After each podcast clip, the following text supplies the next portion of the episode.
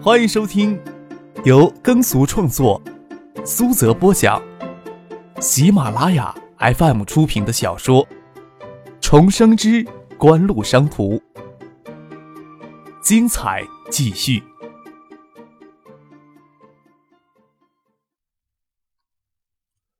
第三百三十五集。与表哥梁文江约好晚些时间，作为亲戚跟随他去女朋友王彩玲家吃晚饭。张可白天则与周一平、姚坚流窜到海淀区，为日后的分公司重新选择办公地址，能立即就用上。立即能用上，不仅要将原北京分公司的人员搬进来办公，北京分公司才六七名员工，选定办公地点，当天就能搬进去，没有什么难度。而是要将昆腾在线的设备人员也迅速搬进去。北京分公司除了即将作为组建爱达集团在北京的分支机构，还将代表爱达集团对昆腾在线进行在线控股，还代表爱达集团对即将成立的工程应用中心进行控股，并负责行政事务上的指导，还负责将爱达集团与北京高层沟通。北京分公司不仅是爱达集团在北京的桥头堡，更是爱达集团在北京的门脸，更要让省里感受到锦湖在北京发展的决心。中关村科技园是一九八八年五月份经国务院批准建园，但是中关村的真正飞速发展是在九九年之后。不过九七年初春，中关村科技园的基础设施建设完备，特别是一些新建的写字楼。可供选择的余地很多。上午，开车沿着海淀中街等海淀区主要街道瞎转。张克坐车走马观花容易，姚先却不轻松。只要张克稍满意的大楼，他就要立即打电话通知分公司的员工收集该楼盘的资料。他总不能奢望着张克耽搁几天时间，让他从容不迫的将资料整理完成才做决定吧？看张克、苏京东、丁怀等人齐聚北京的架势。大概恨不得今天下午就将分公司今后的办公地点给确定下来。事实也确实如此，在中关村科技园转了近两个小时，在张克稍满意的十二栋写字楼里，只有四栋完整的办公楼层向外租售。张克直接将红笔圈住还刚刚对外发售的嘉里大楼，对姚坚说道：“咱们这就走上门去，若是合适的话，咱们可以考虑将这栋楼给买下来。”北京缺乏高层建筑，这一点十年后都没有改变，这是北京政府为了保护首都历史文化名城需要而定制的限制政策。新落成嘉里大厦在周围群楼里形象夺目，楼高才十八层，总建筑面积不过两万平米。北京三环九四年底才建成通车，九七年初春四环快速道还在规划当中。位于北京西北部的海淀区中关村科技园没有十年后的繁华。专门的电脑市场才两座，这两座写字楼价格在经历九三年暴跌之后，一直到九九年才开始井喷式的复苏。这不仅与国内楼市发展息息相关，也与中关村科技园九九年之后真正的得到飞速发展也有很大的关系。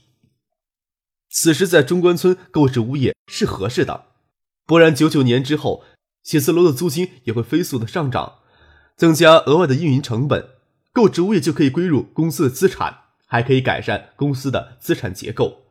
最关键的，在海淀区中间拥有一栋自己的写字楼，在重视脸面的年代，的确能够代替锦湖赢得额外的尊重。没有任何的提前约定，张可、周一平、姚坚、傅俊直接进家里大楼底层的租售中心。服务台坐着两名穿制服的工作人员，工作制服与东航空姐的制服很类似。乍一看，走过来还以为是某些高级宾馆呢。这家老板有制服诱惑的心理倾向。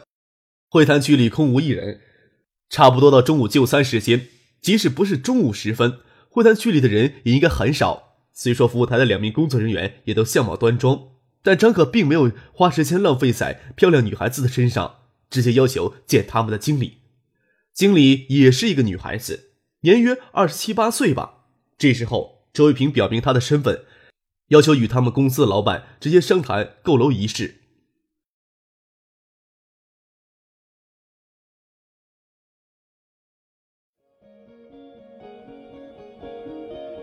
您正在收听的是由喜马拉雅 FM 出品的《重生之官路商途》。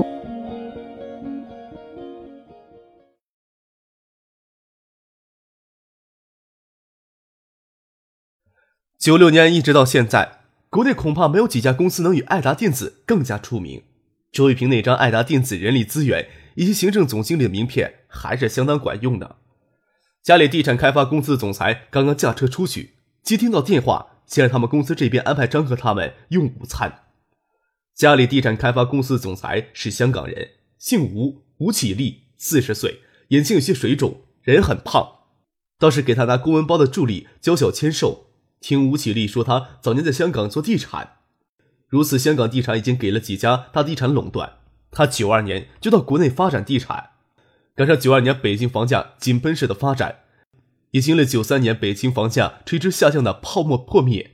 这三四年，在他手里，嘉里地产已经发展的颇为规模。孙尚义八六年全家迁赴了香港，从八六年起就在嘉信集团旗下。香港第三大地产公司嘉信恒大地产工作，先后担任嘉信恒大地产销售副总监、财务副总监、副总裁、执行总裁。吴绮莉早年在香港做过地产，那不认识孙尚义的可能性就非常的小。张克提起孙尚义，吴绮莉果然认得。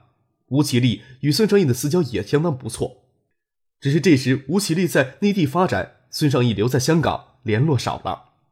吴绮莉从张克那里要来孙尚义此时的联系方式。当下就给孙尚义打了电话。香港商界的圈子很狭窄，不用说更加狭窄的地产业了。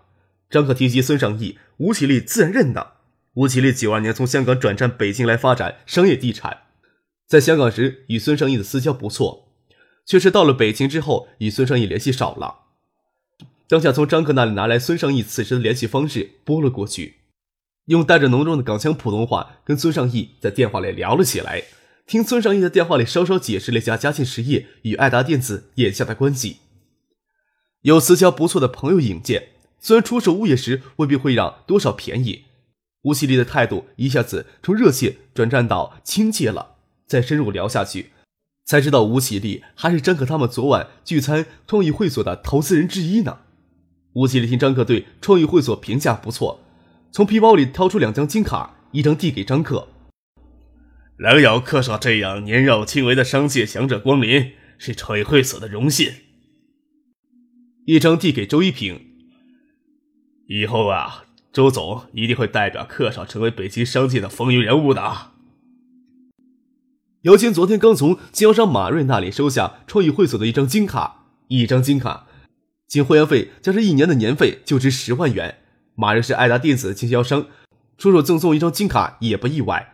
这会儿，吴启立毫不犹豫掏出两张金卡，已经算是十分的慷慨了。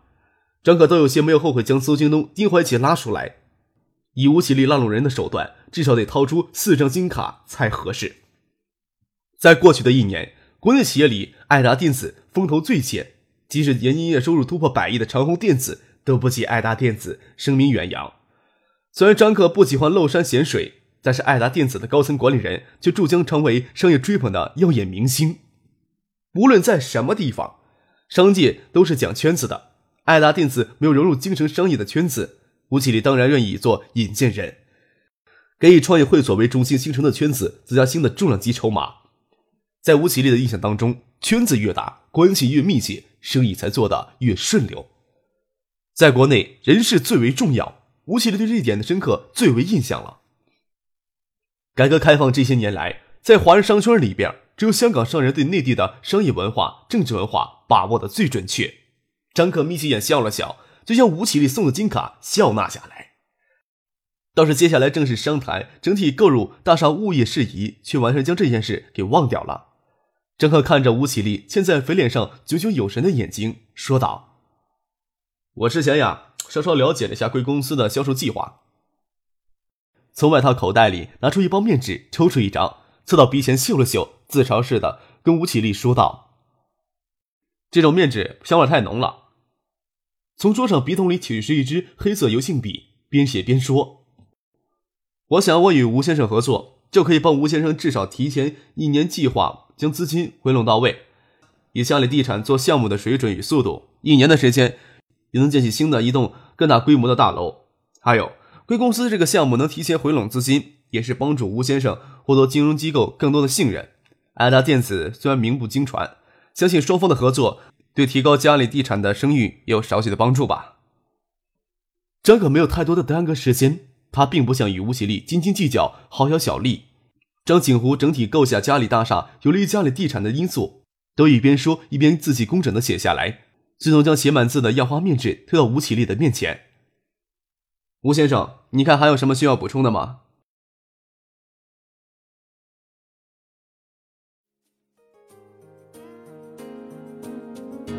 听众朋友，本集播讲完毕，感谢您的收听。